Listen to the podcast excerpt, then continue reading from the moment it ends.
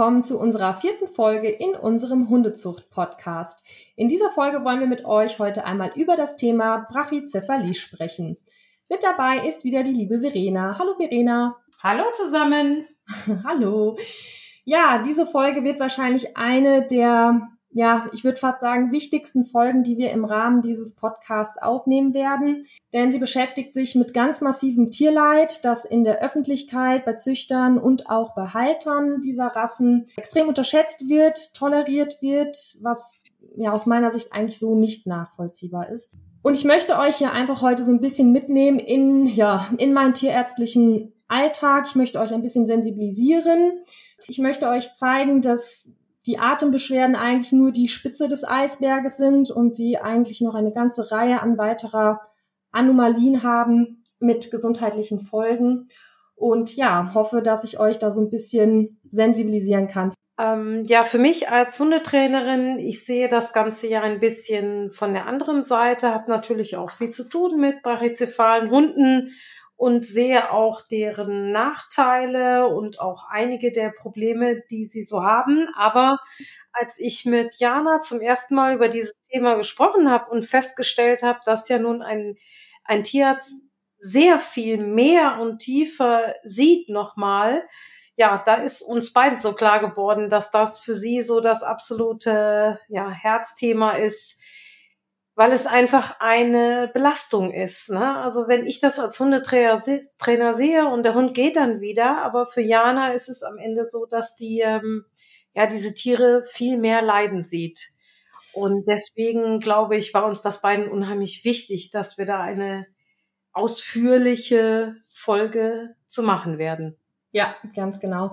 Es ist auch so, dass diese Rassen ja extrem an Beliebtheit gewinnen. Also es ja, obwohl es aufklärungsmäßig eigentlich viel mehr Informationen gibt, die Leute sich also auch viel mehr informieren könnten, hat man trotzdem das Gefühl, dass die Zahlen dieser Rassen halt auch extrem steigen und dass wir diese Rassen eben auch in der Praxis wirklich sehr oft ähm, zu sehen bekommen.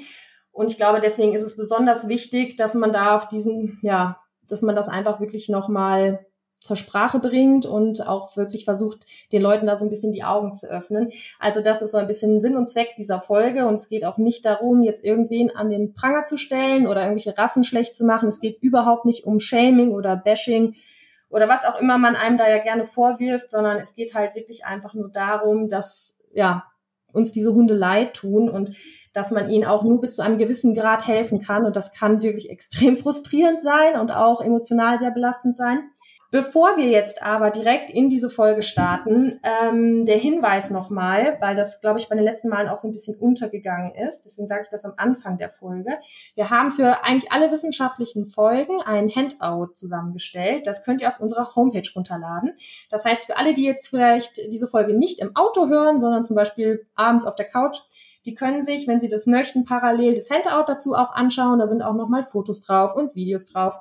Und äh, manches wird da auch dann noch mal ein bisschen klarer. Genau, das war der Wunsch von einigen Hörern, dass ich das am Anfang sage, weil es wohl beim letzten Mal untergegangen ist. Ja, dann starten wir mal ins Thema, oder? Los geht's. Ja, wie schon am Anfang erwähnt, möchte ich euch ja heute ein bisschen mitnehmen in meinen tierärztlichen Alltag. Um das Ganze mal so ein bisschen einzuordnen, ich arbeite in einem sehr großen Betrieb. Wir haben so etwa an die 30 Tierärzte und insgesamt so um die 100 Mitarbeiter. Dementsprechend hoch ist natürlich auch unser Patientenaufkommen. Wir machen also von der normalen Impfsprechstunde bis hin zu komplizierten Wirbelsäulenoperationen eigentlich so gut wie alles. Ich arbeite dort schon seit über acht Jahren, mittlerweile auch als Oberärztin. Ich bin da also eigentlich den ganz klassischen Weg gegangen mit Not- und Nachtdiensten, Betreuung von Intensiv- und Notfallpatienten bis hin aber auch zum ganz normalen Alltagswahnsinn, den man eben in jeder Klinik oder Praxis so findet. Seit ein paar Jahren endoskopiere ich bei uns im Betrieb auch relativ viel. Bedeutet, ich habe die brachycephalen Rassen, die dann zum Beispiel zu einer Einschätzung der Atemwegsproblematik zu uns kommen, regelmäßig auf dem Tisch liegen. Und meine Aufgabe ist es dann zum Beispiel auch einzuschätzen, ob dieser Hund jetzt eine OP benötigt oder nicht. Ich teile mit euch also einige meiner Erfahrungen, die meiner tierärztlichen Realität entsprechen und allein schon durch unsere regionale Lage und unser hohes Patientenaufkommen sollte schon klar sein, dass sich bei uns ein doch recht aussagekräftiger Querschnitt der Hundepopulation bei uns abbildet und das hat eben schon eine gewisse Relevanz. Und hier geht es, wie gesagt, nicht um Einzelfälle, sondern das, was wir tagtäglich auf unserem Behandlungstisch haben und das hat ein gewisses Ausmaß angenommen, über das wir heute an dieser Stelle sprechen werden. Ja, dann ganz zu Anfang erstmal, wo kommt denn dieses Wort Brachycephalie überhaupt her oder was bedeutet es? Tatsächlich beschreibt Brachycephalie einen kurzköpfigen oder einen rundköpfigen Hund und das Wort Brachycephal leitet sich ursprünglich aus dem Griechischen ab. Brachy steht hier also für kurz und äh, Cephalie für den Kopf. Und wenn man das dann zusammensetzt, dann hat man eben das Wort Brachycephal oder Brachycephalie. So ganz generell kann man den Hundeschädel einmal einteilen in den Gesichtsschädel und in den Hirnschädel. Zum Gesichtsschädel zählt das, was wir jetzt so klassischerweise als Nase kennen, aber eigentlich eben den kompletten Fang äh, beinhaltet und der Hirnschädel umfasst, wie der Name es eben auch schon vermuten lässt, das Gehirn. Der Prototyp des Hundes, der also der Wildform am nächsten kommt, den würde man als mesozephal bezeichnen. Bei mesozephalen Hunden ist die Länge des Gesichtsschädels und die Länge des Hirnschädels in etwa gleich. Das bedeutet, der Fang ist genauso lang wie der Hirnschädel. Eine mesophale Gesichtsform haben zum Beispiel deutsche Schäferhunde oder Labradore, auch meine Shelties sind per Definition mesozephal. Dann gibt es tatsächlich noch Hunde, die einen längeren Gesichtsschädel als Hirnschädel haben. Diese Hunde bezeichnet man als Doliocephal und darunter fallen einige Windhunderassen, zum Beispiel der Barsoi. Im Kontrast dazu ist jetzt bei brachycephalen Hunden der Fang, also der Gesichtsschädel, deutlich kürzer als der Hirnschädel.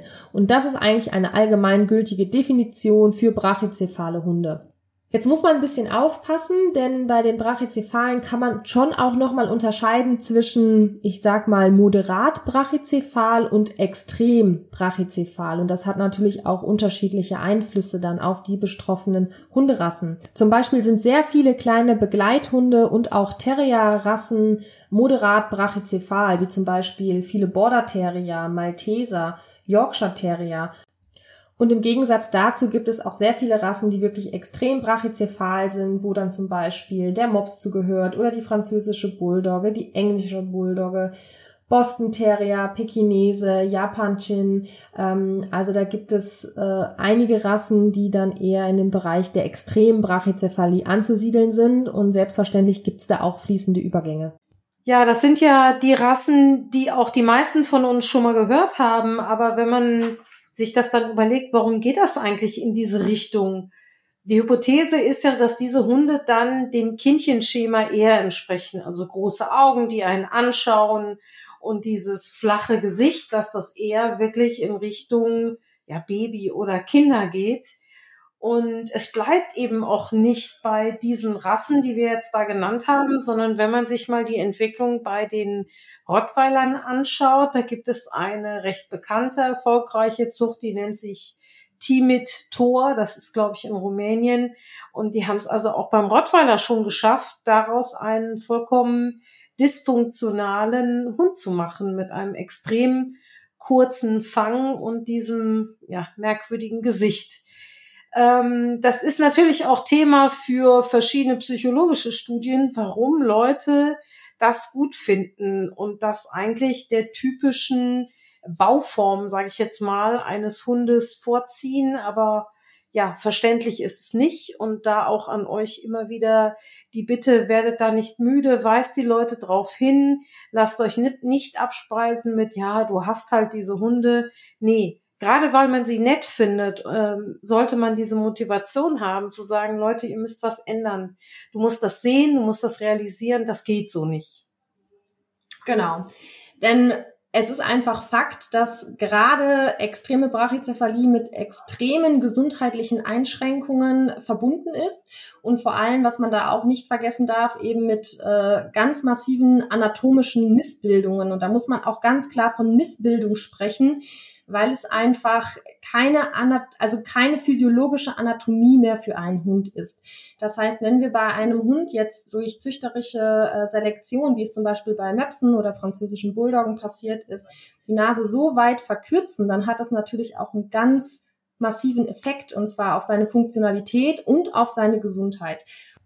In dieser Folge werden wir uns insbesondere mit den Folgen der extremen Brachycephalie beschäftigen. Das heißt, die Hauptrassen, die wir hier besprechen werden, sind die französische Bulldogge, der Mops und eben auch die englische Bulldogge, aber das zählt trotzdem auch für alle anderen extrem brachycephalen Rassen. Aber es ist dennoch schon so, dass insbesondere der Frenchie Mops und auch die englische Bulldogge besonders stark von den Folgen der extrem Brachycephalie betroffen sind. Und starten werden wir jetzt erstmal mit dem sogenannten brachycephalem obstruktiven Atemnotsyndrom. Abgekürzt wird das in der Fachliteratur auch durch BOAS oder durch BAS und beschreibt eben einen großen Symptomkomplex an Problemen der oberen und teilweise eben auch der unteren Atemwege. Wie der Begriff brachycephales obstruktives Atemnotsyndrom schon vermuten lässt, betrifft das hier vor allem brachycephale Rassen. Das Wort obstruktiv kann man hier übersetzen mit mit Verengung oder Verdichtung. In der Form ist das Wort BOAS eigentlich auch schon selbsterklärend, denn es bedeutet übersetzt eigentlich nur, dass brachycephale Hunde durch Obstruktionen, also durch Verengungen, eine Atemnot entwickeln können. Und das ist eigentlich genau das, was auch passiert. Wenn man sich die Anatomie dieser Hunde anschaut, dann wird ja schnell klar, dass die durch äh, Selektion eine massive Verkürzung des Gesichtsschädels und auch des Hirnschädels erfahren haben. Das Problem an der Sache ist nur, dass die Verkürzung der knöchernen Strukturen eben nicht im Balance steht zu den Verkürzungen der Weichteilstrukturen. Das heißt, Knochen und Kiefer und Schädel sind zwar kürzer geworden, doch die dazugehörigen Weichteile, wie zum Beispiel die Zunge, die Nasenmuscheln, das Gaumensegel, der Rachen, die haben sich eigentlich nicht im Verhältnis genügend verkürzt. Das heißt, diese Hunde haben einfach das Problem, dass sie übermäßig viel Weichteilgewebe in einem Raum unterbringen müssen, der viel, viel kleiner ist, als er eigentlich sein müsste. Und das bedeutet, dass in einem ohnehin schon sehr begrenzten Raum auch noch zusätzlich Verengungen entstehen durch übermäßiges Weichteilgewebe. Und das führt natürlich dann eben zu diesen genannten Obstruktionen und Verengungen, die im schlechtesten Fall den Luftstrom so stark behindern, dass diese Hunde einfach Atemnot entwickeln und ein Leben lang eingeschränkt sind. Die typischen Atemgeräusche, die ihr also oft bei brachycephalen Rassen hören könnt, dieses Grunzen oder Schnarchen oder Röcheln, das sind also immer Hinweise darauf, dass in den Atemwegen irgendwo Engstellen vorhanden sind, Obstruktionen vorhanden sind. Das heißt, dass irgendwo die Luft, die eigentlich ohne Widerstand in den Körper einströmen sollte, irgendwo behindert wird. Diese Engstellen, die den Luftstrom also behindern, die können auch an ganz unterschiedlichen Stellen liegen. Und häufig liegen sie eben bei den extrem brachycephalen nicht nur an einer Stelle, sondern an mehreren Stellen. Man kann sogar anhand des Atemgeräusches äh, der betroffenen Hunde oft auch schon sagen, das ist eher ein Problem der Nase, das ist eher ein Problem des Kehlkopfes, das ist eher ein Problem des Gaumensegels. Aber es gibt natürlich auch Mischformen. Das heißt, viele Hunde haben eben auch an mehreren Stellen Probleme. Und ja, im Nachfolgenden wollen wir mit euch mal so ein paar Dinge durchgehen, um euch da mal zu zeigen, wie vielfältig und wie massiv diese Engstellen und Obstruktionen für diese Hunde eben sein können. Absoluter Klassiker bei den Engstellen der brachycephalen Hunde kann man die Nasenlöcher nennen. Das ist etwas, was ich auch als Tierbesitzer oder brachycephaler Hundebesitzer eigentlich von außen auch direkt schon selber sehen kann. Und zwar, wie weit sind die Nasenlöcher meines Hundes geöffnet? Denn wenn ich mir einen normalen, gesunden Hund anschaue, dann sollte der im oberen Bereich der Nase zwei gut geöffnete Nasenlöcher haben, durch die die Luft eben ungehindert einströmen kann. Bei vielen brachycephalen Hunden sehen wir aber eigentlich gar keine echten Nasenlöcher mehr, sondern die haben eigentlich nur noch Schlitze.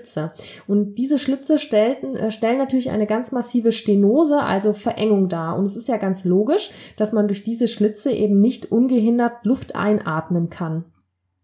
Und da empfehle ich euch einfach mal ein Eigenexperiment zu starten. Ihr könnt euch einfach mal die Nasenlöcher links und rechts mit dem Finger mal so um 50 Prozent zuhalten und dann einfach mal fünf Minuten ganz normal versuchen weiterzuatmen. Und ihr werdet relativ schnell merken, dass das schon nach wenigen Sekunden extrem unangenehm wird.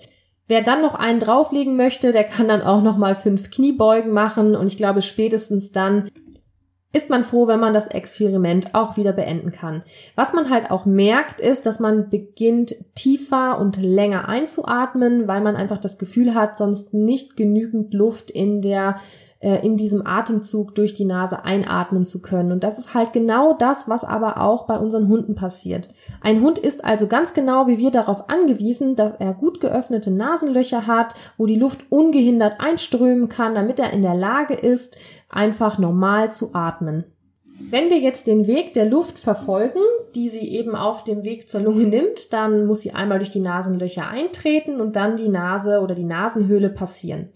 Und Hunde haben eine große Nasenhöhle normalerweise und diese Nasenhöhle ist eben ausgekleidet mit so einem knöchernen Lamellensystem, ähm, das überzogen ist mit Schleimhaut. Das sind die sogenannten Nasenmuscheln. Diese Nasenmuscheln sind ausgekleidet mit respiratorischer Schleimhaut und haben eben zusätzlich auch noch einen ganz wichtigen Effekt bei der Thermoregulation. Auf das Thema kommen wir gleich auf jeden Fall auch nochmal zu sprechen. Jedenfalls ist es so, wir haben ja schon gehört, dass durch die Verkürzung der knöchernen Strukturen und der nicht so guten Verkürzung der Weichteilgewebe es da eben zu Engstellen kommen kann und genau das gleiche passiert eben auch bei diesen Nasenmuscheln. Das heißt, diese Nasenmuscheln, die haben sich nicht in der Form zurückgebildet, das heißt, sie verstopfen sozusagen die Nasenhöhle und können auch hier den Luftstrom wieder massiv behindern. Wir sprechen dann von ähm, aberranten Kontchen, die sowohl im Naseneingang als auch am Nasenausgang dann wirklich hypertroph sein können, also verdickt sind, vergrößert sind und ja, den Luftweg auch dort einfach wieder massiv beschränken. Anschließend an die Nasenhöhle hat so ein Hund auch Stirnhöhlen. Die Stirnhöhlen sind im Prinzip luftgefüllte Hohlräume im Schädel und die sind in Verbindung mit der Nasenhöhle. Und dort strömt also auch die Luft rein. Auch dort gibt es immer wieder einen wichtigen Punkt bezüglich der Thermoregulation. Und na klar, wenn wir jetzt den knöchernen Schädel so weit verkürzen, dann kann es sogar sein, dass diese Stirnhöhlen bei Möpsen zum Beispiel komplett verschwinden, also dass sie überhaupt nicht mehr existent sind. Und das hat natürlich auch wieder dann später einen Effekt für die Thermoregulation und auch für die Atmung. Wenn wir uns dann den Bereich des Rachens dieser Hunde anschauen, dann haben wir natürlich einmal eine große fleischige Zunge.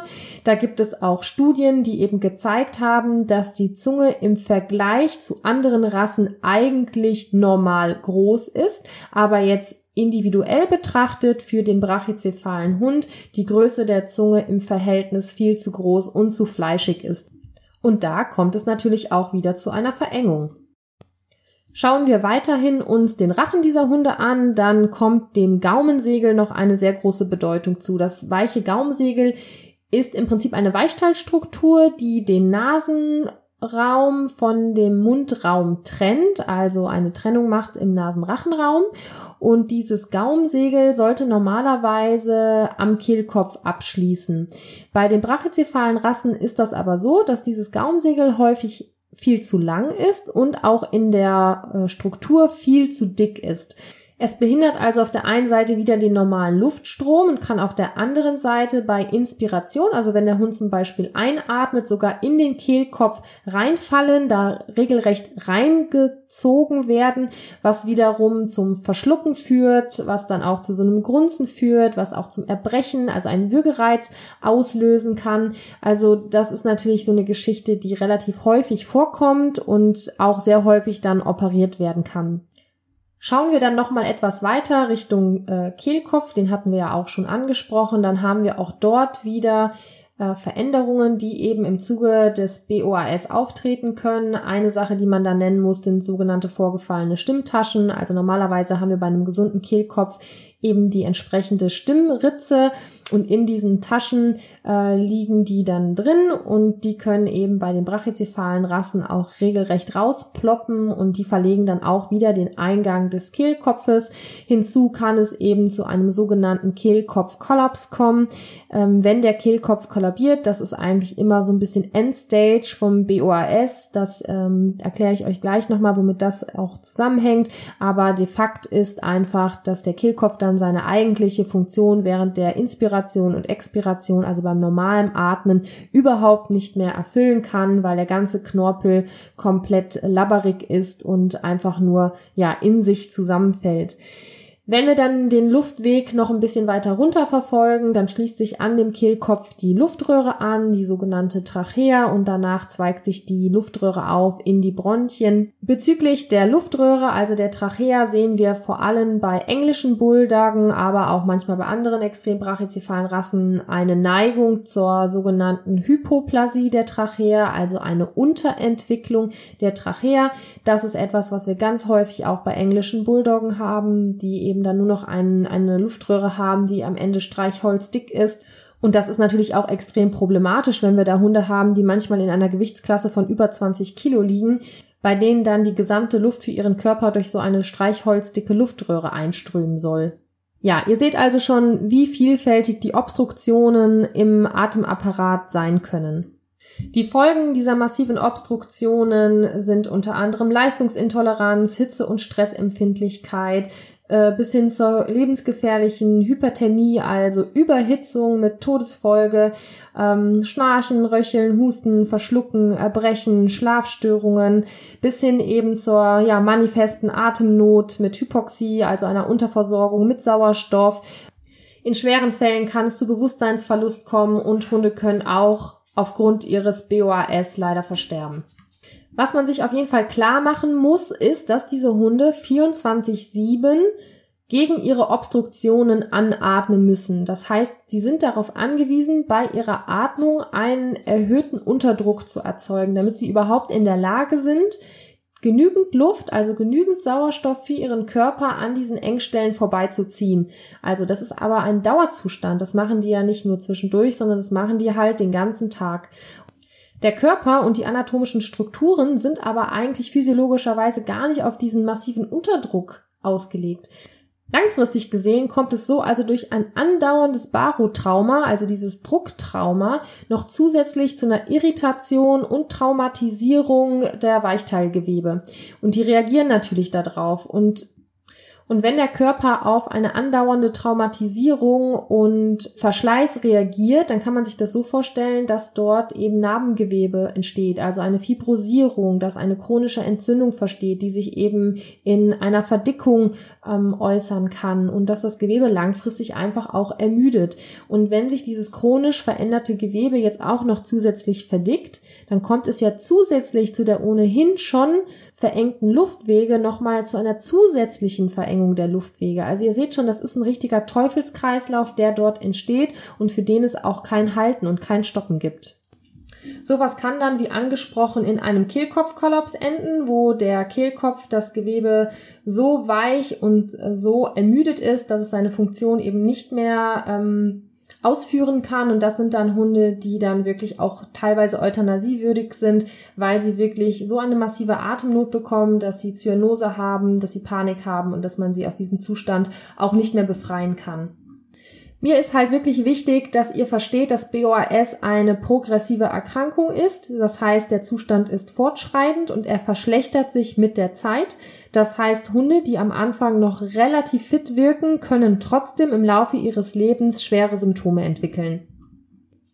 Was man weiß, ist, dass vor allem Übergewicht und auch die Körperform des Hundes einen entscheidenden Einfluss auf das Risiko von BOAS haben können. Das heißt, sehr massige, kleine, kompakte Hunde mit wenig Hals und eventuell sogar noch Übergewicht haben ein deutlich höheres Risiko an der schweren Form von BOAS zu erkranken als Hunde, die da im Typ her etwas gemäßigter und sportlicher sind.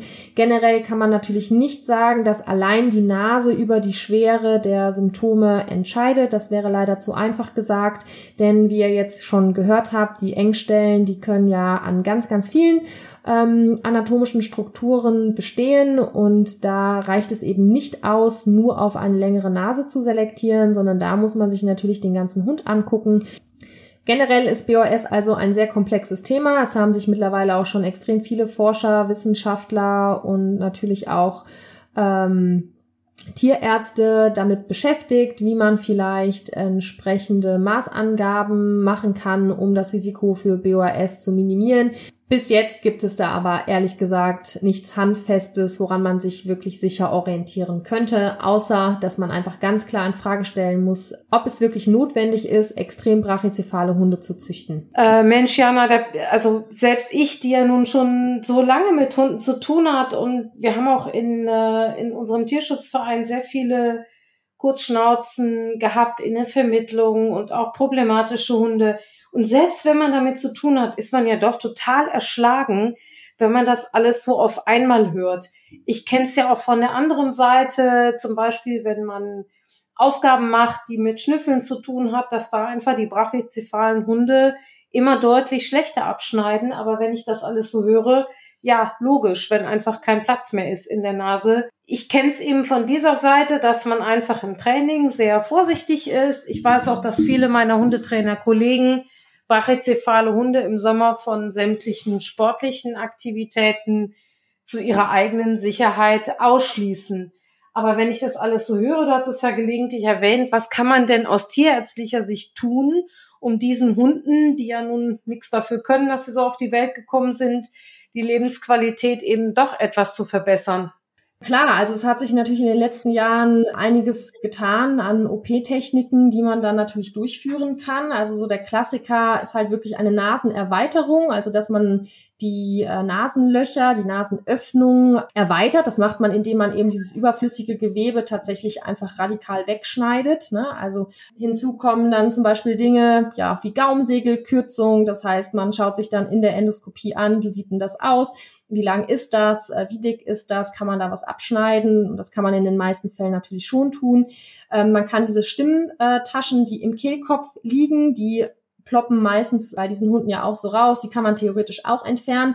Es gibt auch OP-Methoden in der Uni Leipzig zum Beispiel, die haben das entwickelt, dass man diese Nasenmuscheln, die dann den Weg in der Nase selber verlegen, dass man die auch mit bestimmten Lasereingriffen äh, versucht zu reduzieren und auch wegzunehmen. Also es gibt natürlich einiges, was ich OP-mäßig machen kann, um diesen Hunden irgendwie zu helfen. Aber da muss man natürlich ganz klar sagen, und das sage ich auch meinen Patientenbesitzern immer, das ist Schadensbegrenzung, was wir da machen. Also das ist keine, keine Wiederherstellung des Hundes. Und wir können uns auch nicht darauf verlassen, dass diese Hunde damit jetzt irgendwie ein Leben lang plötzlich beschwerdefrei sind. Das ist ganz klar nicht der Fall.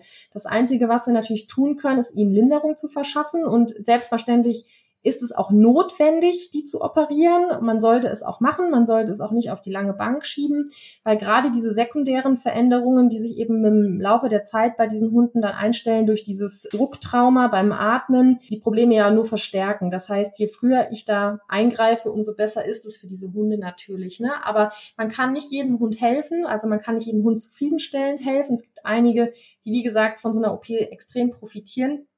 Aber es gibt auch ganz äh, viele, die halt auch nur für einen begrenzten Zeitraum wirklich besser sind. Und es gibt auch einige Dinge, die wir ähm, chirurgisch halt überhaupt nicht wirklich beeinflussen können. Also diese angesprochene Unterentwicklung der äh, Luftröhre, wie wir sie zum Beispiel bei der englischen Bulldogge haben, da kann man nichts machen. Also da gibt's keine OP. Ich kann dem Hund nicht den Brustkorb aufschneiden und da irgendeine künstliche Luftröhre reinlegen. Das funktioniert halt nicht. Das heißt, ein Hund, der sowas jetzt hat, und die haben im Übrigen auch oft noch ein Risiko mit ähm, sogenannten Aspirationspneumonien, also dass die sich verschlucken und dann richtige Lungenentzündungen entwickeln, den kann ich da nicht helfen. Und ich weiß nicht, ob du das gesehen hast. Ich weiß gar nicht, ob es in der Cruffer-Gruppe war, aber es gab zuletzt ein Video von so einer englischen Bulldogge, die auch also es war herzzerreißend, die eben auch so eine Hypoplasie der Trachea hatte und die sitzen auf dem Tisch, die ziehen nach Luft, die haben massiv Atemnot und du kannst diesen Hunden nicht helfen. Und die sind dann vielleicht, ja, dann sind das oft noch Welpen. Also es ist furchtbar. Es ist einfach Tierquälerei. Das muss man ganz klar so sagen. Wahnsinn. Und also mal abgesehen davon, dass ich jetzt auch mal an den ähm, Kostenfaktor denke. Also das ist ja schön, wenn es dann Leute gibt, die da ein paar tausend Euro auf den Tisch legen können um sowas alles zu finanzieren. Aber ich selber frage mich jetzt natürlich dann, wie viele gibt es denn, wo die Besitzer das nicht können und wo der Hund eben leider nicht wenigstens dieses bisschen an Erleichterung äh, bekommen kann, was man chirurgisch einfach tun kann. Ja, also ich glaube, die Dunkelziffer ist tatsächlich wahrscheinlich doch recht hoch. Also ich glaube schon, dass es viele Leute gibt, die ihren Hund nicht operieren lassen. Es gibt aber auch ganz, ganz viele Leute, die ihren Hund operieren lassen. Es gibt sogar Leute, die es einfach von Anfang an schon mit einplanen. Das finde ich persönlich auch irgendwie problematisch, muss ich sagen. Wenn ich beim Kauf meines Hundes schon einplane, dass ich den wahrscheinlich dann später an den Atemwegen operieren lassen muss, finde ich ethisch sehr fragwürdig. Wenn wir junge französische Bulldoggen auf dem Tisch haben zum Impfen oder für die Erstuntersuchung, dann ist der Rat auch immer erstmal, bitte schließen Sie eine OP-Versicherung ab. Ähm, bitte seien Sie sich bewusst, was alles auf Sie zukommen kann. Bei vielen Leuten ist es tatsächlich einfach nicht bewusst. Also die glauben dann, die kaufen einen Hund, der frei atmend ist. So wird es ihnen ja auch oft verkauft vom Züchter, von irgendwelchen Werbeversprechen. Nur da kann ich oft nur müde drüber lächeln, wenn ich diese Hunde schon höre, bevor sie meinen Behandlungsraum überhaupt betreten haben. Dann äh, kann der Hund nicht freiatmend sein. Und dieses Wort freiatmend, das muss man an dieser Stelle vielleicht auch nochmal sagen, ist für mich auch sowieso das Unwort des Jahrhunderts. Denn dass es dieses Wort überhaupt gibt, ist ja eigentlich schon ab ja, an Absurdität nicht zu überbieten. Also natürlich muss ein Hund freiatmend sein. Es darf überhaupt gar keine Debatte sein. Es darf überhaupt gar keinen Zweifel daran geben. Also das alleine ist ja schon schwierig. Absolut. Also das kann ich auch aus meinem Alltag so bestätigen, wenn ich äh, Neukunden habe, die also mit einer französischen Bulldogge zum Beispiel kommen. Es gibt eigentlich niemanden, der mir nicht erzählt, sie hätten darauf geachtet, dass die Eltern freiatmend sind. Und dann sehe ich diesen Hund und ich weiß genau, was da auf mich zukommt oder was auf den Hund zukommt, besser gesagt, und denke, Mensch, das Kerlchen. Und das Charmante ist ja an diesen Rassen, dass die so lustig und freundlich sind und dass es einem dann umso mehr leid tut. Also wenn man eben weiß, dass die Hunde nicht das tun können, was jetzt ein junger Border Collie oder ein junger Labrador oder was auch immer tun kann. Mich ärgert dann auch insbesondere, wenn ich von Rassezuchtverbänden sehe, dass das vollkommen ignoriert wird. Und sie berufen sich ja gerne auf den Standard, aber wenn dann auch im Standard steht, weit geöffnete Nasenlöcher und du schaust dir die Champions der letzten Jahre an, in den verschiedenen Ländern, auf den großen Shows, dann fragst du dich doch echt, äh, was ist eigentlich falsch mit denen? Also warum sehen die das nicht? Das ist ja nichts, was wir denen unterstellen, sondern das sind ja messbare Kriterien, wo ich sehen kann, dieser Hund hat keine weit geöffneten Nasenlöcher, wie der Standard das verlangt, sondern der hat Schlitze. Und dann wird dir, wenn du das sagst, na ja, aber siehst du denn da kein Problem in diesem Hund? Wird dir gesagt, aber ah, der ist gerade Champion geworden. Ich meine, das, das ist doch Absurdistan, ja. Und gerade wenn wir als ähm, Rassehundezüchter, uns kommt ja auch eine besondere Verantwortung, äh, haben wir ja auf dem Zettel, dass wir eben dafür sorgen müssen, gesunde Hunde zu züchten. Und da kann ich es dann überhaupt nicht verstehen, dass diese Zuchtform über Jahrzehnte immer noch Bestand hat es wird halt toleriert und es wird halt vor allem auch den äh, Leuten oft suggeriert, das ist ein Rassecharakteristikum, das muss so sein, das ist bei denen halt so. Der ist halt ein Mops. Und da kann ich nur ganz klar sagen, nein. Schnarchen, Röcheln, Grunzen, das ist kein Rassecharakteristikum, das ist eine pathologische Störung. Wenn ich ein Atemgeräusch habe, dann ist das pathologisch, denn ein Hund hat kein Atemgeräusch. Wenn ich ja. mit meinen Shelties normal spazieren gehe, dann höre ich die nicht atmen. Wenn die schlafend neben mir liegen, höre ich die nicht atmen. Also die Atmung bei einem gesunden Hund, die sollte man nicht hören. Klar, gibt's im Alter dann irgendwie mal einen Labrador, der kriegt dann halt mal ein bisschen lockeres Bindegewebe. Wenn er sich dann mal ein bisschen den Kopf irgendwo abdrückt, dann kann er auch mal schnarchen. Ja, das ist dann vielleicht jetzt auch nicht direkt so pathologisch, dass man jetzt mit dem irgendwie den notfallmäßig beim Tierarzt vorstellen muss, aber es ist halt trotzdem nicht normal. Und wenn ein Labrador so atmen würde wie eine dreijährige französische Bulldogge, die ich schon aus drei Kilometern Entfernung gegen den Wind hören kann, ähm, dann wäre ich mit der ja schon mit Blaulicht beim Tierarzt.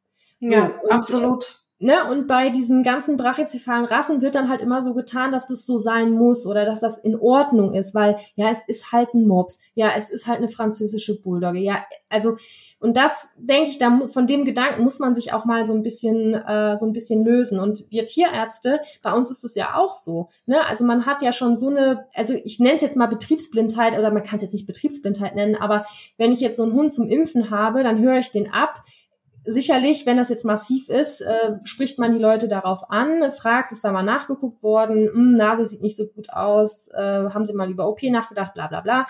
Aber was ich dann dokumentiere, ist bei der Atmung rassespezifisch oder der Rasse mhm. gemäß oder sowas. Dann weiß natürlich jeder Fachidiot, was gemeint ist, aber es ist ja trotzdem nicht normal. Das heißt, man, man fängt an, mit diesen Abnormalitäten irgendwo zu leben, weil, mhm. weil es einfach als normal für die Rasse deklariert wird. Und das ist, denke ja. ich, schon ja eine Sache, die, die man eigentlich nicht akzeptieren kann. Nee, aber glaube ich auch ganz wichtig und äh, super, dass wir das heute auch nochmal machen. Ich meine, was mich unheimlich freut, ist, dass die, die Coverage, äh, die mediale Coverage ja immer größer wird und auch ein Rütter und äh, ein Rückert sehr, sehr aktiv sind zu diesem Thema und aufklären.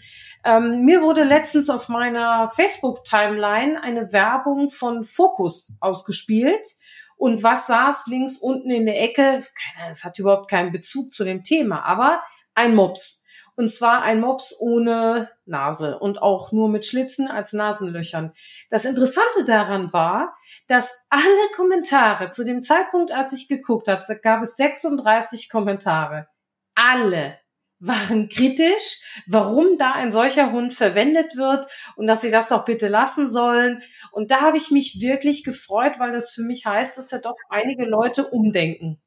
Genau, und das ist halt super, ne? Also es findet ja auch viel Aufklärung statt, das muss man ganz klar sagen. Also es ist auch heutzutage ja auch sehr einfach, an diese Informationen zu kommen. Deswegen wundert man sich ja immer noch, wie viele Leute hinten über vom äh, Stuhl fallen, wenn die dann äh, zur ersten OP bei uns erscheinen und man ihnen sagt, naja, was haben sie denn erwartet? Sie haben sich halt einen brachycephalen Hund gekauft. Ja, nee, also das wusste ich nicht. Also da fragt man sich natürlich schon manchmal, hm, ja, ich denke mal, wenn man sich äh, irgendwie eine blöde Spülmaschine kauft, da werden dann alle möglichen Bewertungen rauf und äh, runter ähm, gelesen. Man geht in Fachhandel, man lässt sich beraten, aber wenn man einen Hund kauft, dann schafft man es halt irgendwie nicht, das zu googeln. Das ist, finde ich, traurig, weil es natürlich ja so eine massive Relevanz einfach hat für diese Hunde. Aber was ich eigentlich sagen wollte, ich verliere mich hier schon wieder, das ist auch das ist, was wir ja auch sagen. Ne? Es muss einfach auch ein äh, ein Werbeverbot für Qualzucht ja in der Werbung geben. Also dass man mit diesen netten, süß aussehenden Hunden eben nicht Kunden gewinnt und damit wirbt. Und das ähm, finde ich ganz toll, dass es da auch mittlerweile echt viele Hundemenschen gibt, die dann solche Firmen auch aktiv anschreiben und dann da auch ihre Kritik sachlich üben. Also das finde ich ganz toll und ist auf jeden Fall der ja ein guter Schritt in die richtige Richtung. Ein Punkt, der in den Diskussionen oft auch untergeht, ist tatsächlich das Thema Thermoregulation. Ein für mich total unterschätzter Punkt bei den brachycephalen Rassen.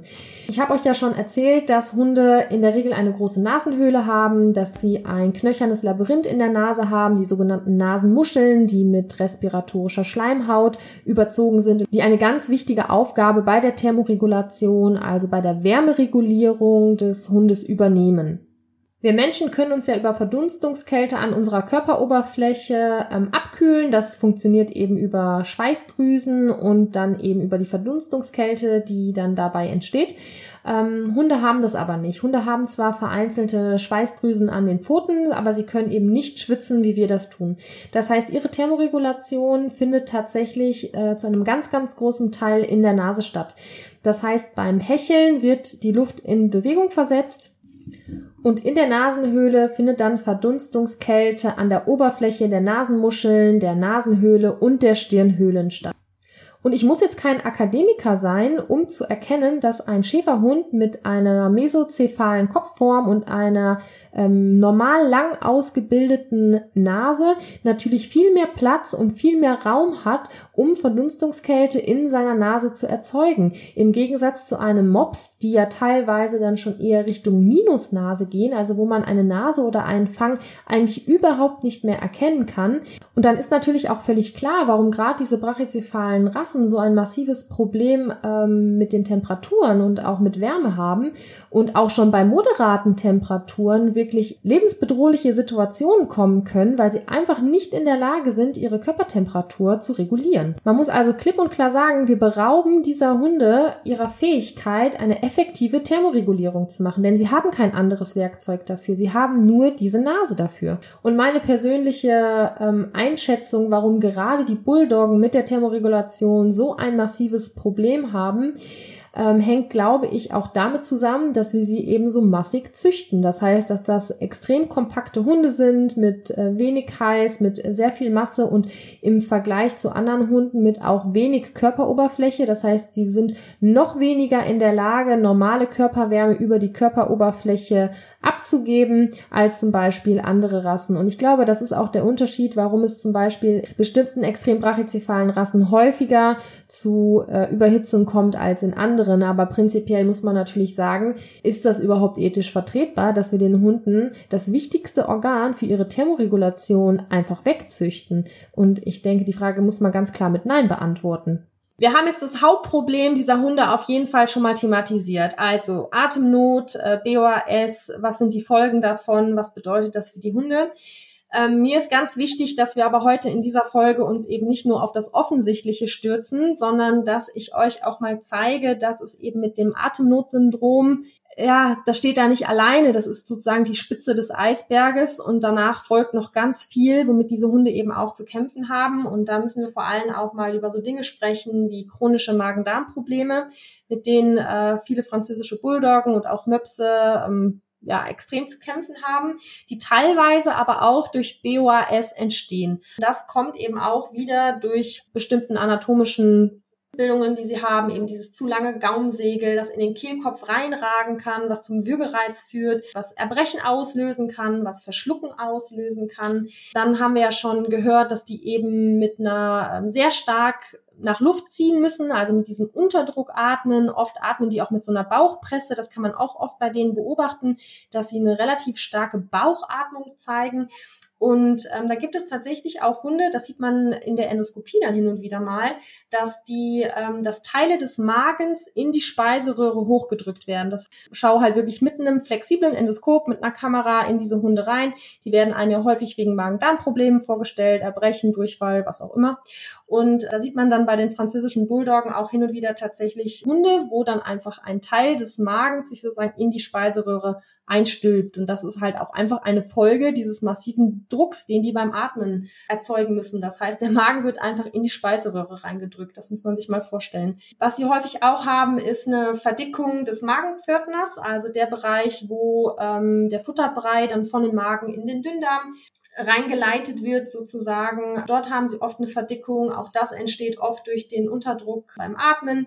Sie können Reflux haben. Das erklärt sich eigentlich schon durch den äh, Punkt mit der ähm, Hiatus hernia, also diese ähm, Magenschleimhaut, die in, den, äh, in die Speiseröhre gedrückt wird. Das heißt, die haben oft Probleme mit einer Übersäuerung und dass eben Magenflüssigkeit in die Speiseröhre zurückläuft. Die können eine sogenannte Aerophagie haben. Das ist jetzt ein ganz schlaues Wort, bedeutet aber eigentlich nur, dass sie eben vermehrt Luft abschlucken. Und das kann man sich auch ganz gut vorstellen, dass wenn die eben mit ihrer Atemnot zu kämpfen haben, vermehrt hecheln, dass die auch mehr Luft abschlucken. Und diese Luft muss dann irgendwie den Magen-Darm-Trakt auch wieder passieren. Und das kann natürlich auch zu ja, ordentlichen Bauchschmerzen oder Flatulenzen führen, was die in der Regel Regel auch sehr häufig haben. Ja, und dann gibt's natürlich noch diese klassischen Sachen, die sind jetzt nicht unbedingt direkt mit dem BOAS gekoppelt, aber Futtermittelallergien, IBD, also die chronischen Magen-Darm-Entzündungen, die häufig auch immunbedingt äh, getriggert sind. Auch das können die alles haben. Es ist tatsächlich so, dass man einige dieser Magen-Darm-Beschwerden über eine BOAS-Chirurgie, also was wir am Anfang schon besprochen hatten, mit Nasenerweiterung, Gaumensegelkürzung und so weiter, also dass man denen da manchmal ein bisschen helfen kann, also dass einige dieser Symptome dann auch wieder verschwinden. Aber nichtsdestotrotz ähm, sind das ja schon einige Punkte, die man da ansprechen muss, die diese Hunde eben neben ihrer Atembeschwerden dann auch noch haben. Ne? Hm. Ich kann auch einen äh, Fall erzählen. Also dieser Hund, das war ein Frops, also ein Mischling aus ähm, französische Bulldogge und Mops und vermutlich war da auch irgendwann mal irgendwas anderes drin, weil Er war nicht ganz so kurzschnäuzig, aber dieser Hund ist leider mit nur zwei Jahren verstorben. Und zwar hatte der ähm, Magengeschwüre, die nicht entdeckt wurden und die wohl latent auch immer geblutet haben. Also hatte immer Probleme mit dem Erbrechen. Im Prinzip habe ich da in deiner Liste jetzt auch einige Dinge wiedergefunden. Und es wurde halt nicht wirklich entdeckt, warum es dem so schlecht ging. Und er ist dann am Ende tatsächlich, trotz Bluttransfusion, ist er in der Klinik verstorben mit nur zwei Jahren. Und da, da frage ich mich jetzt auch im Nachhinein, ob das nicht auch eigentlich nur eine Konsequenz der ja, Bauform gewesen ist.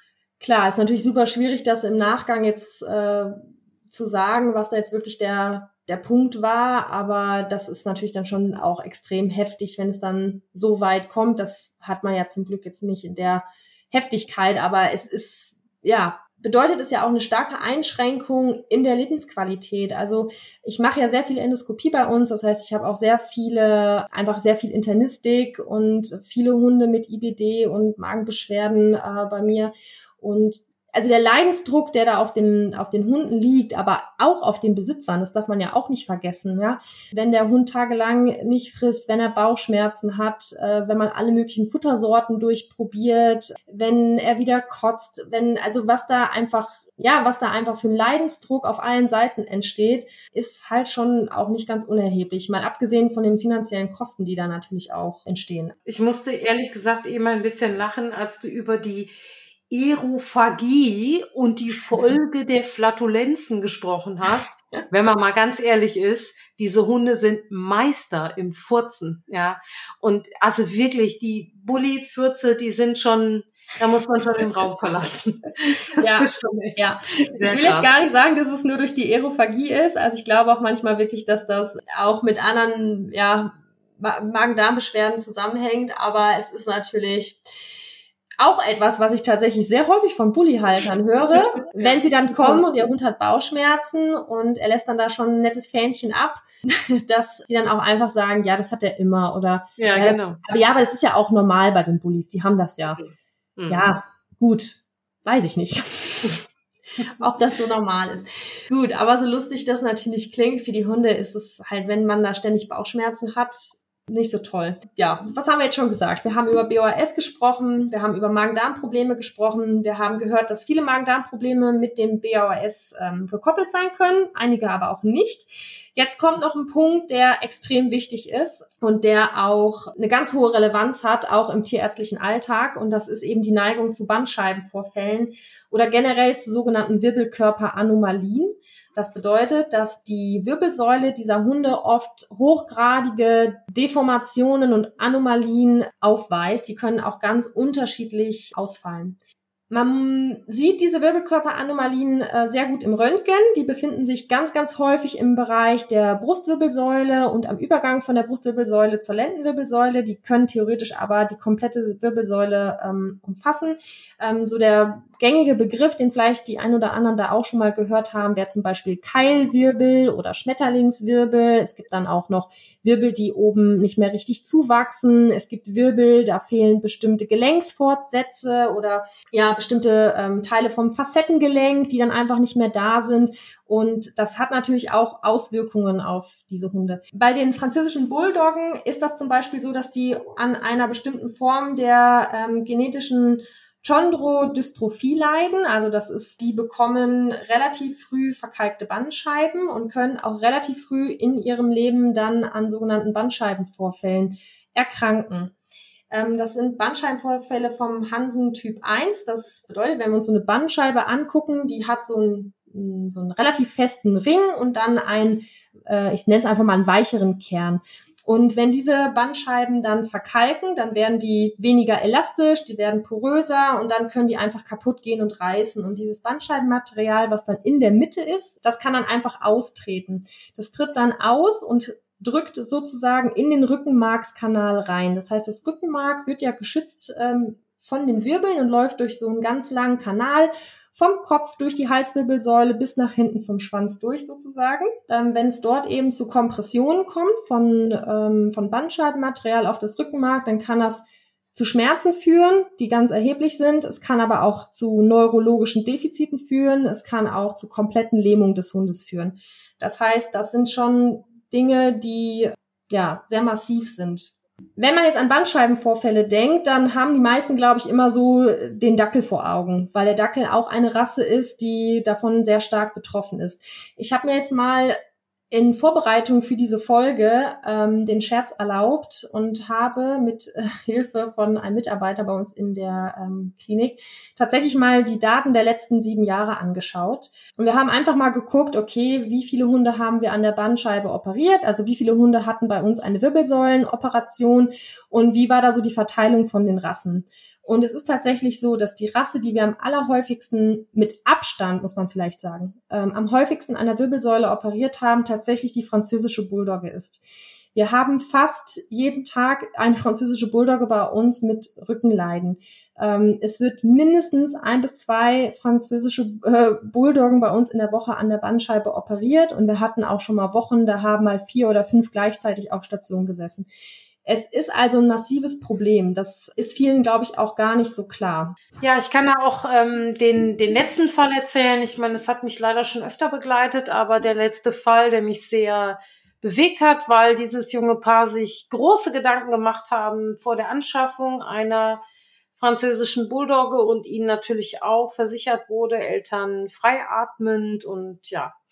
Jedenfalls, ähm, der Hund war Gast in meiner Hundetagesstätte und ein unheimlich lustiger Hund. Also wirklich sehr fröhlich, verspielt, aktiv. Der Hund war immer schlank und auch sehr, sehr gut bemuskelt, ging auch unheimlich gerne schwimmen. Also eigentlich denkst du, Mensch, toll, ein aktiver und fitter ähm, Bully, French Bully. Ähm, ja, der war drei Jahre alt und dann kriegte er einen Bandscheibenvorfall und der war so schlimm, dass er es also auch sofort mit Lähmungserscheinungen einherging. Und obwohl die Besitzerin auch sofort in die Klinik gefahren ist und wir sind hier in Düsseldorf in der glücklichen Lage, dass es nicht so weit ist, ähm, hat das eben leider auch schon langfristige ja, Auswirkungen gehabt. Also es war sehr lange nicht klar, ob der Kontrolle über seine äh, Versäuberungsfunktionen, also Haufen machen und Pipi machen, wiederkriegt. Sie musste lange ähm, die Blase ausdrücken und ja über die Rekonvaleszenzzeit oder Reha-Zeit, will ich mal sagen. Ähm, ja, das, das hat insgesamt quasi einen Kleinwagen gekostet, aber da brauchst du natürlich auch Besitzer, die einfach in der Lage sind, finanziell das zu stemmen und willens sind, das zu tun. Und der Stand heute nach anderthalb Jahren ist, er kann immerhin wieder einigermaßen laufen. Natürlich kein Vergleich zu vorher. Also er braucht immer beide Beine von der Hinterhand weil er einfach nicht genug ähm, Kraft hat aus einem Bein. Sein Leben hat sich gravierend verändert, mal ab davon, was dem gefehlt hat in der Zeit, also einfach gar nichts mehr tun konnte und durfte. Da ist es ja jetzt schon etwas besser, aber es ist wirklich, die Besitzer müssen tatsächlich alles Spielzeug verstecken, weil dieser Hund sonst eben dahin will, aber dann eben stürzt. Also es ist schon sehr, sehr, ja, herzzerreißend, das mit anzusehen. Und gerade wenn man den Hund eben gut kannte, das ist schon nicht schön. Man muss vielleicht dazu auch nochmal sagen, dass ein sportlicher Körperbau bei der äh, französischen Bulldogge jetzt auch kein Ausschluss ist dafür, dass die halt einen Bandscheibenvorfall erleiden kann. Das sehe ich tatsächlich ganz, ganz häufig, dass das nicht unbedingt fette Hunde sind. Also die gerade Bandscheiben-Bullies, das sind oft auch eher so ein bisschen die drahtigen tatsächlich. Also die, wo man eigentlich noch denkt, oh ja, der hat aber eigentlich doch noch eine ganz moderate Figur. Also die anderen kriegen es auch. Jetzt nicht wieder den Umkehrschluss denken, die kompakteren äh, haben jetzt ein niedrigeres Risiko. Das ist definitiv nicht so. Aber man kann jetzt auch nicht sagen, dass jetzt der, der sportliche Typ der äh, Bulldogge jetzt da irgendwie einen, äh, einen großen Vorteil hätte. Was man weiß, ist, dass Übergewicht gerade im, beim Thema BOAS, also bei den Atembeschwerden, ganz massiver Risikofaktor ist, aber für die Bandscheibe kann man das tatsächlich nicht so sagen. Und wenn man jetzt einen Hund an der Bandscheibe operiert, dann ist das natürlich keine kleine OP. Ne? Also man fräst da Knochen weg, man muss das Bandscheibenmaterial, was da über, was da sozusagen das Rückenmark komprimiert, das äh, muss entfernt werden. Es kann in so einer OP zu äh, Blutungen kommen, es kann zu Ödemen kommen. Die Hunde haben einen extrem langen Reha-Weg. Ähm, die Prognose ist auch immer ganz stark davon abhängig, wie gut die noch vor OP gelaufen sind. Das heißt, eine französische Bulldogge, die relativ früh operiert wird, hat in der Regel eine bessere Prognose als eine, die spät operiert wird oder eine, die äh, vielleicht schon komplett gelähmt ist, auch nur noch so eine fragliche Tiefensensibilität in den Hintergliedmaßen hat. Ähm, die haben immer eine ganz schlechte Prognose und man darf sich jetzt auch nicht vorstellen, so ein Hund wird operiert und dann läuft er zwei Wochen später wieder. Ne? Also der Weg ist extrem lang. Die brauchen Physiotherapie, wie du schon sagst, bei so schwierigen Fällen. Da müssen die Besitzer unter Umständen äh, katheterisieren, da muss man die Blase ausdrücken, sie brauchen Physiotherapie. Und wenn sie das alles geschafft haben, dann haben sie noch jede Menge andere Bandscheiben, die im Verlauf später auch nochmal ein Problem machen können. Es gibt ganz viele Bulldoggen, die wir nicht nur einmal an der Bandscheibe operieren, sondern die wir dann ein Jahr später wegen einer anderen Stelle operieren. Also das ist halt nichts, wo man jetzt sagt, okay, jetzt hat man das Thema einmal durch und dann ist halt gut. Ne? Also von daher, das ist etwas, was, was halt echt frappierend ist, wie, wie stark die von, von diesen Geschichten betroffen sind. Und ja, und was mich auch so total verwundert, naja, entsetzt ist das richtige Wort, ist, dass das keine Standarduntersuchung ist. Es ist keine Standarduntersuchung, dass alle äh, Hunde mit einer verkrüppelten Rute, weil man geht ja davon aus, dass das eben auch miteinander einhergeht oder hoch korreliert ist, dass da die Wirbelsäule nicht standardmäßig untersucht wird, zum Beispiel auf die äh, Wirbelanomalien, die du genannt hast. Ja. Also es denke ich, es wäre, genau, Entschuldigung, wollte ich nicht unterbrechen, nur an der Stelle, es gibt einige Studien, die das auch untersucht haben, also bezüglich Wirbelkörperanomalien und Bandscheibenvorfälle. Und tatsächlich ist es so, dass es gar nicht so stark korreliert, wie man meint. Also, dass diese Bandscheibenvorfälle gar nicht unbedingt immer an den Stellen auftreten, wo sie eben auch Keilwirbel haben. Also, es kann natürlich sein, aber das heißt gar nicht mal, dass sie das unbedingt an den Stellen entwickeln müssen, was für mich die Sache eigentlich noch viel komplexer macht. Ja. Weil auf der einen Seite kann es nicht Ziel sein, dass wir Hunde mit äh, diesen massiven Wirbelkörperanomalien züchten. Also, das darf einfach nicht sein. Also diese, wie du schon sagst, diese Hunde, die gehören eigentlich geröntgt und gescreent. Zusätzlich haben wir dann aber trotzdem auch noch das Bandscheibenproblem. Wahnsinn. Ja, also, also ich weiß nicht, ob diese Folge vielleicht einfacher gewesen wäre, wenn du aufzählst, was die Hunde nicht haben. Ja, also das denke ich mir auch ganz oft. Ähm, wir sagen in der Klinik auch ganz oft immer das Bully-Bullshit-Bingo, weil das klingt jetzt wirklich böse, aber es ist überhaupt nicht böse gemeint. Es ist einfach die reine Frustration und die reine Resignation manchmal, weil man wieder dann Hunde hat, die sind einfach so verbaut, die kommen mit zig Baustellen und man fragt sich einfach am Ende nur noch, was haben die eigentlich nicht? Hm, also und ne und das ist ja auch ja, es ist halt einfach frustrierend, weil es sind ja alles so vermeidbare Dinge, ne? Also das passiert ja nicht einfach so, das passiert halt, weil irgendjemand meint, er braucht einen Hund, der halt ein plattes Gesicht hat, ja? Hm. Und das ist natürlich also für die Tiere ist es einfach äh, eine Katastrophe. Das muss man einfach ganz klar so sagen. Ja, wir sind noch gar nicht fertig mit dem ähm, Thema Wirbelkörperanomalien, weil ähm, ich möchte noch ein paar Worte zum Mops sagen. Ähm, auch der Mops hat ganz massive Wirbelkörperanomalien, die wir häufig im Röntgen darstellen können. Der kann auch Bandscheibenvorfälle kriegen, genau wie die französische Bulldogge.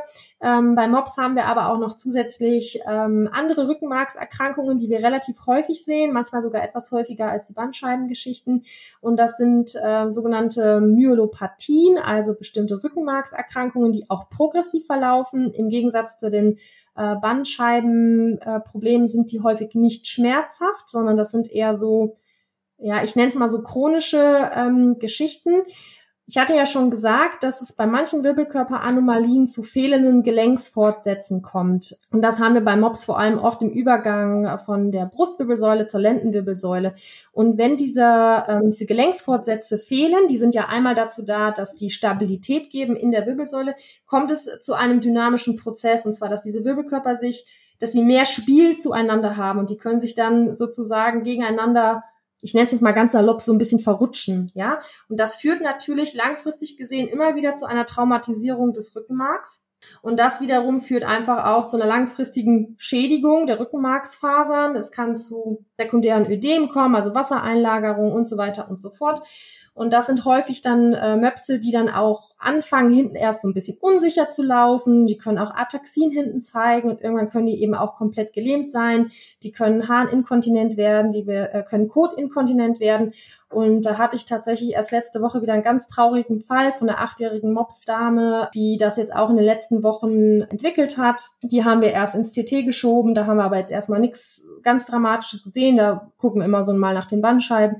Dann haben wir sie noch ins äh, MRT, äh, MRT gesteckt und da hat man es dann eben doch recht deutlich gesehen. Das heißt, die Diagnose stand dann. Äh, mit den Besitzern habe ich jetzt Anfang der Woche telefoniert und dem Hund geht es jetzt mittlerweile so schlecht, dass sie ihn jetzt euthanasieren werden. Das sind einfach so Dinge, da denke ich mir, da können wir halt einfach gar nichts machen. Das ist dieser Hund, das muss man ganz klar sagen, der stirbt jetzt, weil er ein Mops ist und nur deshalb, also weil man ihn mhm. einfach mit so einer verkrüppelten Wirbelsäule gezüchtet hat und nicht weil er eigentlich einen Grund hätte jetzt zu sterben und das es ist einfach schrecklich. Es ist einfach schrecklich. Das Leid des Hundes, das Leid der Besitzer, das ist einfach, ähm, das weiß jeder, der einen Hund besitzt, weiß, dass man wirklich als Mensch absolut mitleidet, wenn es dem Tier schlecht geht. Und äh, das ist das ja Kleinkram, was ich mit meinen bis jetzt sieben Hunden in den letzten 28 Jahren so durchgemacht habe. Da, da, ich kann mich da kaum reinversetzen. Also das drückt mir das Herz zusammen, wenn ich darüber nachdenke. Ähm, das Problem ist ja, dass die Leute immer noch denken, sie hätten jetzt halt einfach Pech gehabt. Ne? Also das Bewusstsein dafür, dass es ja ein, ein wirklich erhebliches Problem der Rasse ist, also es relativ häufig vorkommt und dass es eben auch gekoppelt ist mit ja, mit der Anatomie und mit dem Phänotyp des Hundes, das ist denen ja oft auch gar nicht bewusst. Also die glauben dann halt einfach, ja, ja, ich habe halt Pech gehabt, ich habe jetzt halt den Montagshund erwischt. Und da muss man halt einfach sagen, nee. Genau. Also ähm, das wäre dir jetzt sicherlich mit einer anderen Rasse in der Form nicht passiert keine Frage, ne, auch in anderen Rassen äh, gibt's äh, viele Dinge, die da sicherlich nicht äh, gut sind oder auch schwere Erkrankungen, das wollen wir jetzt hier gar nicht unter den Teppich kehren, aber das verliert sich dann ja auch so ein bisschen in Whataboutism.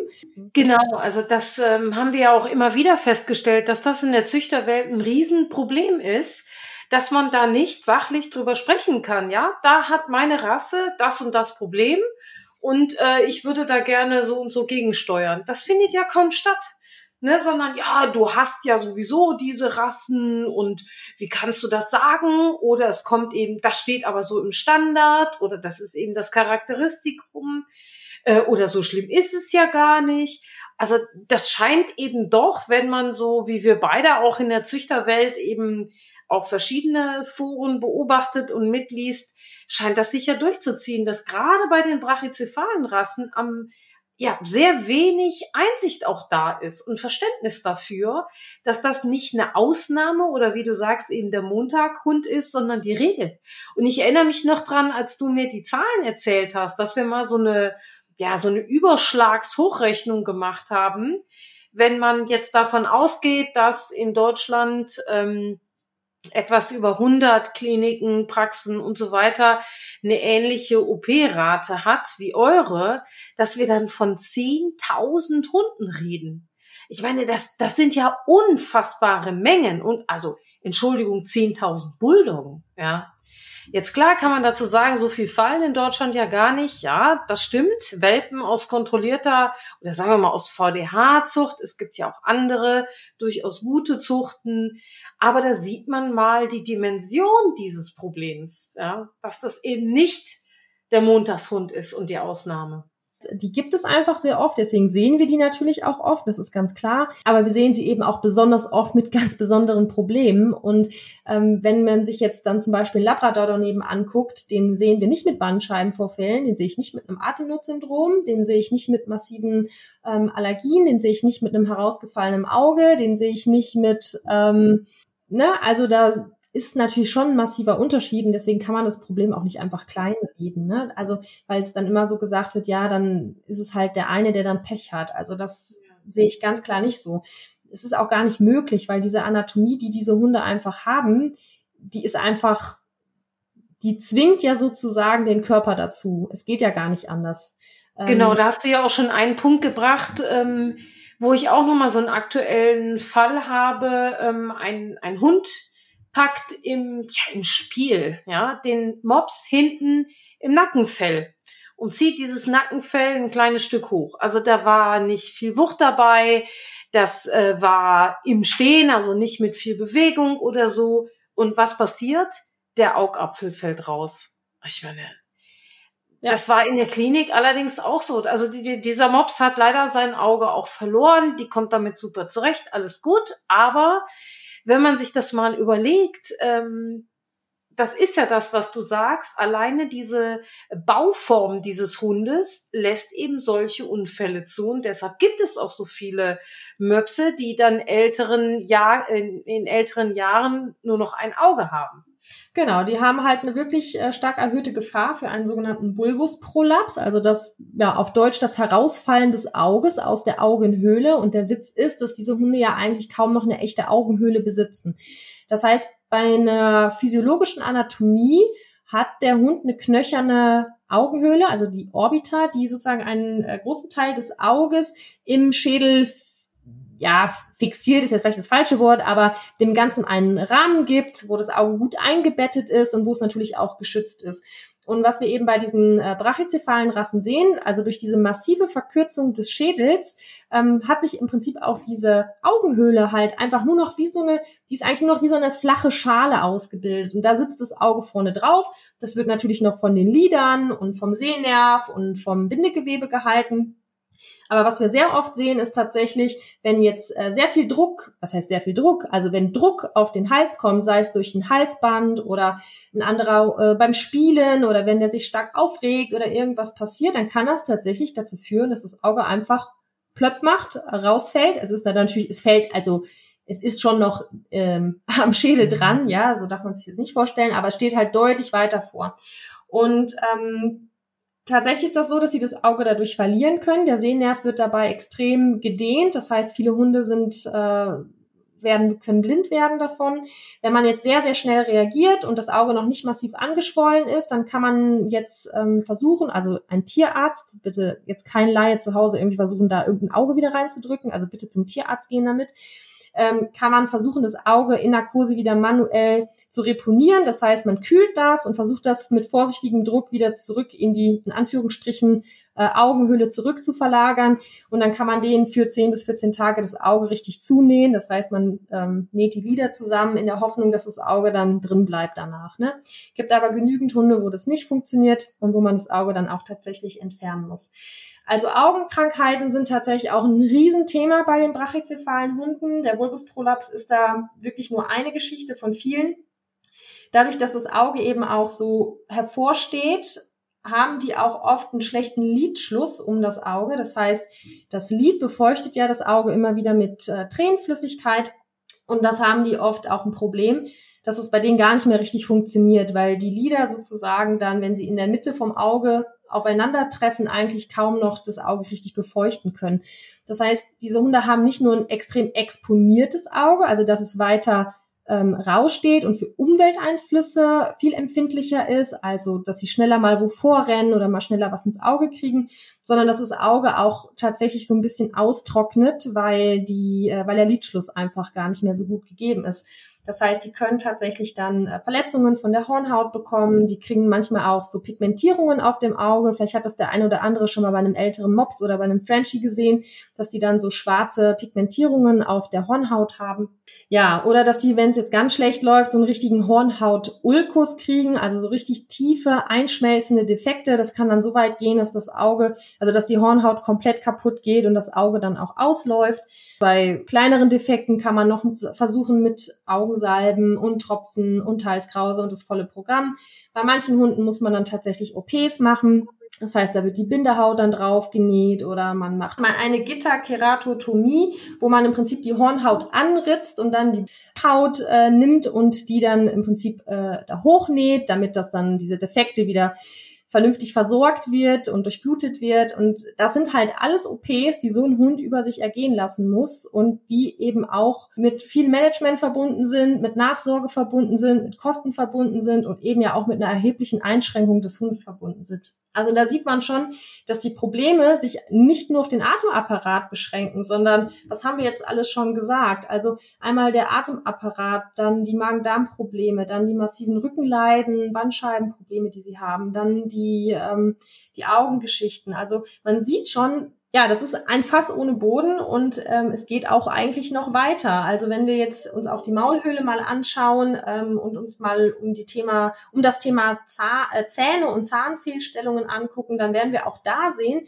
dass diese Hunde ja durch die massive Verkürzung des Schädels, ähm, vor allem des äh, Oberkiefers, Vorbiss haben. Das heißt, das ist assoziiert mit massiven Zahnfehlstellungen, das eben durch diese skeletale Kieferfehlstellung kommt. Ja, das heißt, die sind natürlich auch disponiert indiziert für bestimmte Zahnerkrankungen. Äh, die Zähne stehen oft nicht mehr in Reih und Glied. Ja, unglaublich. Also mich erinnert das ähm, von an diesen Tierzahnarzt, äh, der nennt sich auch Tooth Vet aus Kanada, der mal ein Vergleichsfoto oder viele Vergleichsfotos schon gepostet hat von einem mesozephalen Hund, also irgendwas in Richtung Wolf, was eben noch dem Urahn ähnlich ist, und dann im Vergleich von einem ähm, Kurzschnauzenvertreter und der eben auch Dinge zeigt. Das heißt ja alleine die die Oberseite vom Gaumen, das kennt ihr bestimmt von den Hunden, da sind ja wie so, ja, Berg- und Tallandschaften drin, also wie so Zacken. Und wenn, Maxilla heißt das, und wenn man das bei einem normalen Hund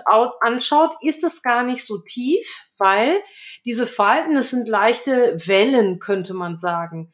Das Kuriose ist, dass bei den brachycephalen Hunden das einfach nur zusammengeschoben ist. Das heißt, die Täler zwischen diesen Erhebungen, die sind so tief, dass da auch ganz viele Dinge des Alltags äh, hängen bleiben. Also die Hunde putzen sich so, wie alle unsere Hunde das gelegentlich tun, und dann bleibt da Fell drin hängen und verursacht natürlich fürchterliche Probleme. Das gleiche ist durch die gedrehten Zähne. Es ist natürlich einfach nicht mehr genug Platz, weil der Hund hat ja die gleiche Anzahl an Zähnen.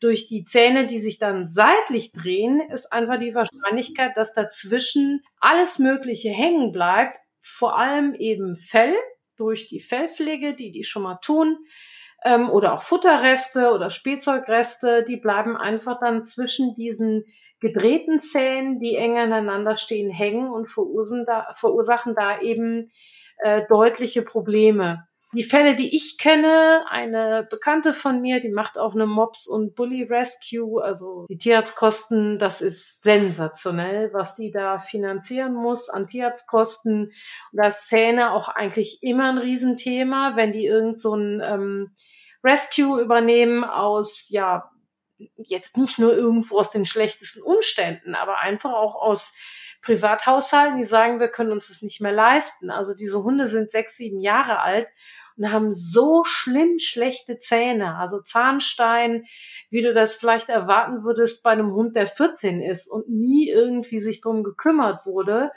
Viele Zähne, die auch schon in frühen Jahren verlieren, weil einfach durch die Malokklusion der Speichelfluss das nicht mehr richtig wegspült, das ist schon erschreckend. Und das wird einfach so hingenommen, dass das ähm, in dieser Rasse eben quasi normal ist. Ah ja, ist halt so. Hm. Aber ich glaube, das kann jeder nachvollziehen, wie ätzend Zahnschmerzen sind, wenn man damit rumlaufen muss. Und der Hund kann es ja auch nicht sagen. Ne? Ja. Ich finde schon äh, definitiv. Ja, wenn man da jetzt mal weiterschaut, dann klar, die Zähne sind ein Riesenthema. Haut ist natürlich auch ein Riesenthema bei diesen Rassen. Einmal natürlich durch die Hautfalten, die sich im Gesichtsbereich ergeben. Das heißt, diese Falten, das ist natürlich ein perfektes Mikroklima, was da drin herrscht. Immer schön warm, immer ein bisschen feucht. Das heißt, da entwickeln sich natürlich besonders gern auch Hautentzündungen gibt es übrigens auch eine relativ aktuelle Studie, wo die einmal geschaut haben, wie hoch das Risiko für die einzelnen Rassen ist. Und auch da hat sich wieder gezeigt, dass die kurzschnäuzigen Rassen das höchste Risiko für Hautfalten, Dermatitis haben. Und ja, da denke ich mir auch, gut, da braucht man auch kein Akademiker für sein, um zu sehen, dass wenn ein Hund natürlich so eine Anatomie hat, natürlich da auch irgendwie einfach ein höheres Risiko hat, dass sich da eben entsprechende Entzündungen bilden können. Und was kann man machen? Klar, tägliche Pflege, ne? also immer schön gucken, dass man das säubert, dass man es danach dann trocken hält. Wenn es ganz massiv ist, muss man vielleicht auch überlegen, ob man, ob man überflüssige Falten wirklich wegoperiert. Das wird ja teilweise dann auch gemacht, dass man die Nasenfalte entfernt. Manche Nasenfalten sind ja sogar so groß, dass sie die Nase sogar noch überlappen. Also, dass sie teilweise sogar noch zusätzlich die Atmung behindern. Auch das gibt's. Das ist die eine Sache. Ne? Dann sind sehr viele von diesen Rassen auch wirklich hochallergisch. Das heißt, entweder auf Futtermittel oder eben auch auf Allergene aus der Umwelt. Da sehen wir immer wieder äh, Bulldoggen mit äh, saisonalen Pusteln und Hautrötungen und massiven Jucken, Fellverlust. Also das volle Programm, häufig ja dann eben auch gekoppelt noch mit den ganzen anderen Problemen. Also ja, das muss man sich dann mal überlegen, ne? mit was die dann auch alles behandelt werden müssen teilweise, was für Futter-Odysseen die Leute mit diesen Hunden durchhaben, was sie dann alles kriegen, Cytopoint und Cortison und Apoquel und Atopika und das sind dann teilweise Hunde, die sind dann irgendwie zwei, drei Jahre alt und haben da schon einen ganzen Schrank an Medikamenten, damit sie dann irgendwie im Alltag sich halt nicht kratzen wie die Irren. Ne? Also ja. Wahnsinn. Und selbst, also ich kenne so viele Fälle ähm, von Möpsen mit Demodikose, was eigentlich, äh, wenn wir in Ungarn Tiere im Tierheim hatten aus ganz schlechten Haltungen, ne, dann haben die natürlich schon mal äh, Demodex-Milben eben gehabt.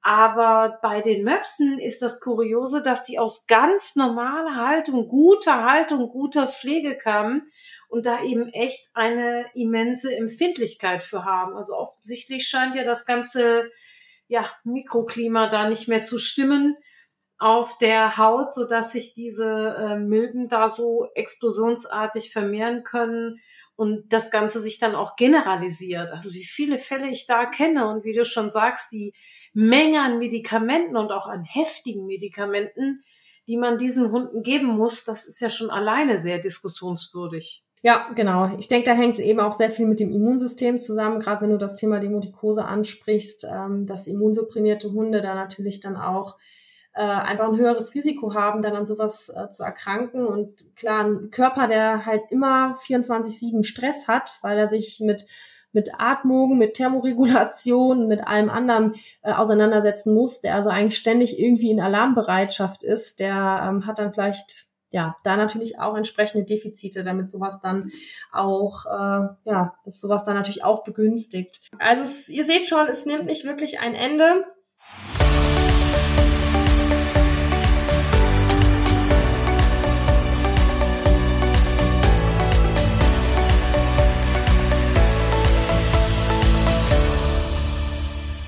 In der nächsten Folge geht es weiter mit Teil 2.